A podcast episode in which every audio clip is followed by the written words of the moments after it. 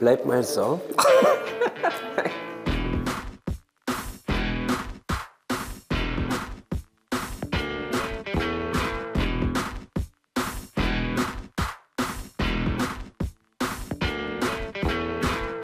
Mir war es schon wichtig zu zeigen, okay, es gibt dieses Phänomen, dass Waffen eben wie Staubsauger verkauft werden, nur können diese Staubsauger ganze Häuser zu Staub machen.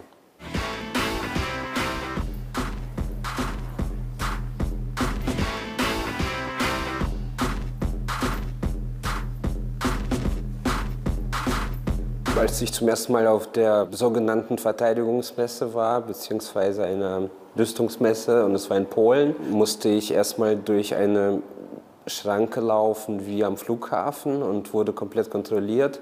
Und danach ging es quasi zufälligerweise gleich zu einem Empfang bei Airbus Helikopters mit äh, Sekt und Häppchen. Und als ich diesen Gegensatz von, von Häppchen und schönem Wetter und schick gekleidete Hostessen, die das alles verteilen, gesehen habe, ich dachte, das ist wirklich wie in so einem schlechten Film und ähm, dachte, dass ich das irgendwie dann doch auch dokumentieren müsste. Acht Jahre und unzählige Verteidigungsmessen später hat Nikita Teryoschin jetzt per Crowdfunding einen Bildband herausgebracht. Abseitige Beobachtungen an Orten, zu denen Normalsterbliche keinen Zugang haben, an denen aber Weltpolitik und Großindustrie Deals machen, die den Lauf der Geschichte verändern können. Du kannst es jetzt ein paar Messeaccessoires haben es auch in die aktuelle Ausstellung in der Galerie des Fotografenverbands Freelance in Hamburg geschafft. Sieht ein bisschen verrückt aus. Ja, das ist doch gut. Die Rüstungsbranche scheut auf den Messen keinen Aufwand. Käseigel in der Form einer Unterwassermine. Auch gern angeboten lustige Fotostationen. Das Bild entstand in Indien auf der Waffenmesse. Es ist ja also ein Pappaufsteller, damit man sich dahinter positionieren kann und äh, selbst ein Soldat mit einer Kalaschnikow ist. Und im Hintergrund sieht man einen Atompilz. Das war nämlich ein Stand äh, von der indischen Armee und ich habe mich noch gewundert, wieso der Soldat eine russische Flagge hat, eine Uniform und die meinten einfach, sie hätten das Bild von der äh, Google-Bildsuche Natürlich jetzt, äh, ein paar Jahre später, hat das irgendwie noch eine, ja, eine, eine düsterere Symbolik bekommen. Wir wissen, dass mit dem russischen Angriffskrieg auf die Ukraine eine Zeitenwende verbunden ist. Inzwischen zeigen sich auch deutsche Politiker wieder gerne mit Waffen. Die Branche boomt, auch im Südwesten. Beispiel Steel Defense im gemütlichen Überlingen am Bodensee produziert das Iris-T SLM Luftabwehrsystem für die Ukraine. Wir haben die Produktionsrate von 2022 auf 2023, die haben wir verdreifacht und wir werden sie nächstes Jahr noch mal verdoppeln.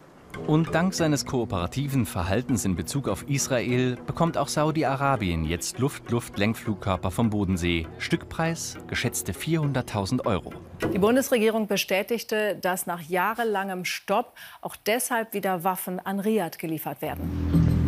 Der Waffenhersteller Heckler und Koch in Oberndorf im Kreis Rottweil darf die Bundeswehr mit über 120.000 neuen Sturmgewehren beliefern. Gewinnsteigerung 2022 132 Prozent. Eine Branche strotzt vor Selbstvertrauen.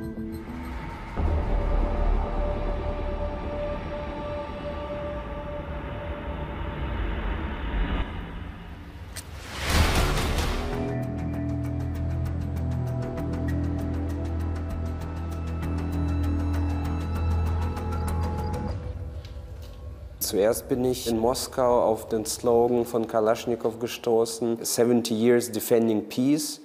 Wenn man bedenkt, dass mit der Kalaschnikow wahrscheinlich die meisten Menschen auf der Welt umgebracht wurden, mitunter, ähm, fand ich das unglaublich. Und das erinnert natürlich an Orwell. Und ähm, dann habe ich weiterhin nach so Werbeslogans geschaut, die innerhalb dieser Industrie verwendet werden. Und ähm, da gibt es sowas wie Engineering a Better Tomorrow äh, bei Lockheed Martin. Also das ist ja der größte Rüstungshersteller auf der Welt. Oder ähm, Next Generation Lethality von Rheinmetall. Nothing Personal hat Teriyoshin seine Serie genannt. und zeigt konsequent keine Gesichter. Ihm geht es nicht um das personifizierte Böse, sondern um ein System. Verheerung gibt es in dieser Welt nur auf Torten. Schön schief, aber so ist doch jetzt gut. Plötzlich merkst du, da lassen sich sehr schöne Verbindungen schaffen, Sachen, die man vorher nicht gesehen hat. Und das kann man sehr schön mit den, mit den Arbeiten von Nikita. Mit diesem Stöckelschuh.